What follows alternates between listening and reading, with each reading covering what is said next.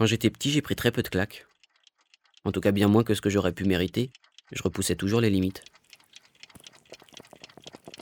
Mais derrière mes petites lunettes rondes, j'avais l'art de faire passer toutes mes bêtises pour des expériences scientifiques. J'ai eu une période bombe à eau. Ensuite, une assez longue période pyromane. Puis une courte mais intense période canular téléphonique. Allô, c'est la police. On a vu le slip de votre mari sur le bord du trottoir euh, devant l'arrêt de bus. Et il a pété tellement fort que s'est envolé dans les airs.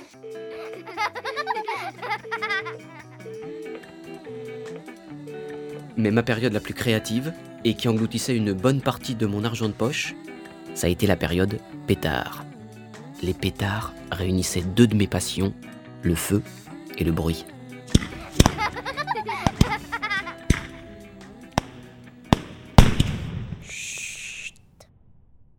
De guerre en fils.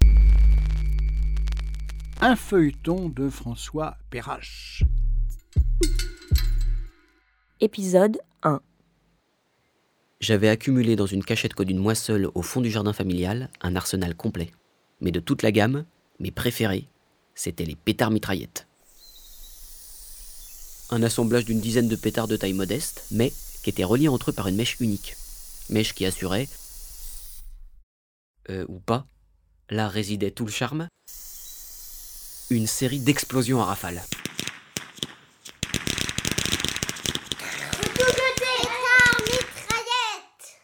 Les pétards mitraillettes donnaient au mot même de pétard toute sa saveur explosive, avec son P et ses T, dont la prononciation seule mettait en joie.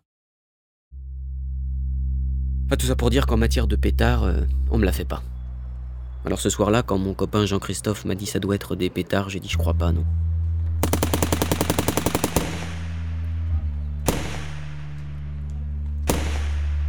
Ça doit être des pétards. Je crois pas, non. Songe, songe ces filles à cette nuit cruelle, qui fut pour tout un peuple une nuit éternelle. On était allé voir un chef-d'œuvre quelconque dans un petit tête de Belleville. Figure-toi Pyrrhus, les yeux étincelants, entrant à la lueur de nos palais brûlants, sur tous mes frères morts se faisant un passage, et de sang tout couvert échauffant le carnage. La pièce avait commencé tôt, et en sortant, on avait pu se mettre en quête d'un resto dès 21h. Il faisait très doux à Paris ce soir-là. Et naturellement, on s'est dirigé vers le canal. Je peux assez facilement vous décrire l'itinéraire. Depuis Belleville, on descend sur 500 mètres la rue du Faubourg du Temple. Elle mène droit au canal Saint-Martin. On croise sans s'arrêter la rue Saint-Maur, l'avenue Parmentier, la petite rue d'Aix, puis, à droite, la rue Bichat.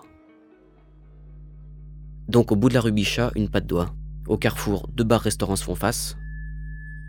À gauche, le Carillon. À droite, une de nos cantines favorites. Les excellents bobounes du petit Cambodge.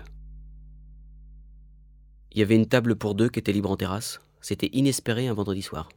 Sauf que ce soir-là, parce qu'on avait insisté beaucoup, une copine avait fini par accepter de nous accompagner au théâtre. On était trois, elle, mon copain Jean-Christophe et moi. On était trois, elle, mon copain Jean-Christophe et moi. Et il restait qu'une table pour deux en terrasse du petit Cambodge ce vendredi 13 novembre 2015 à 21h10. On s'est donc installé quelques mètres plus loin. Au café Clochette. demain qui sent bien qu'il peut y avoir des, des décalages euh, assez facilement avec les attaques euh, allemandes dans la rue avec euh, Thomas Müller. Et on voit aussi qu'il y a une fragilité défensive et la France peut mettre vraiment en difficulté. euh, On l'a vu là, ce ballon en profondeur sur Griezmann. C'est dommage. 21h25. Une rafale. Une deuxième. Une troisième Je sais plus. Un hurlement de femme, Une table qui se renverse. puis, Puis le, le silence. Total. Ça doit être des pétards. Je crois pas, non.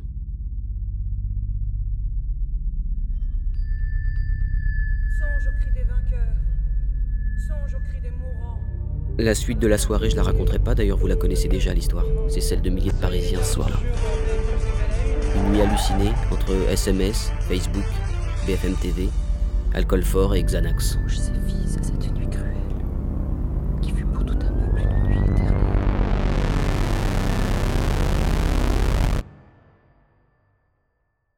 On oublie vite.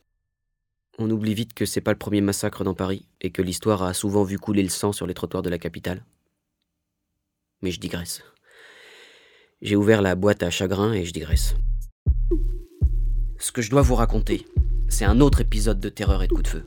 Un épisode qui a plus de 50 ans et dont tout le monde se fout.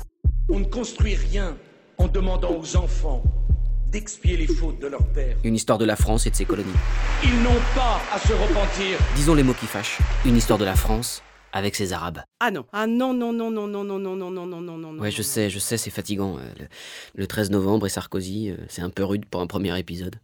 Mais il faut que je la raconte, cette histoire. C'était il y a plus de 50 ans. Et la guerre d'Algérie ne disait pas encore son nom. Alger capitale, au commencement des 60s. Les pieds noirs quittent le navire, les colons dératisent. C'était un de ces moments de l'histoire où on persiste à minimiser, à se convaincre qu'il n'y a ni attaque, ni défense, ni résistance, ni combat, mais juste euh, des événements. 1961, période estivale. C'est la guerre d'Algérie et son festival. Et pourtant les combats faisaient rage sur le territoire algérien.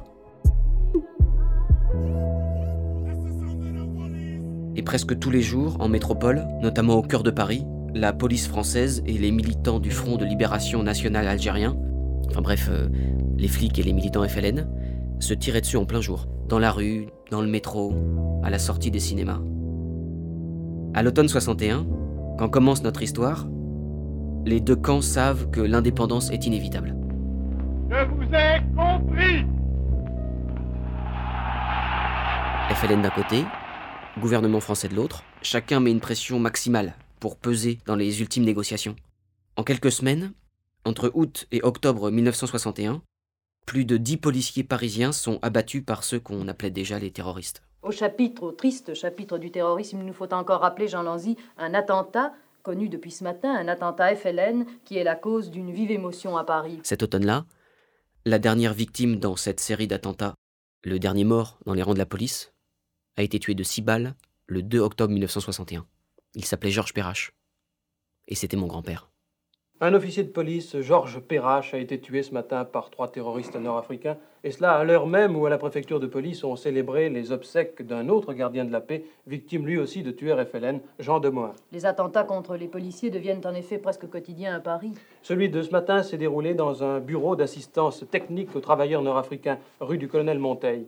Trois musulmans sont entrés et, sans dire un mot, ont déchargé chacun leur revolver sur trois hommes qui se trouvaient là. Georges Perrache, donc, tué sur le coup, un fonctionnaire, Florent Péquer, et un gardien de la paix, Marcel Fournier, tous deux grièvement blessés.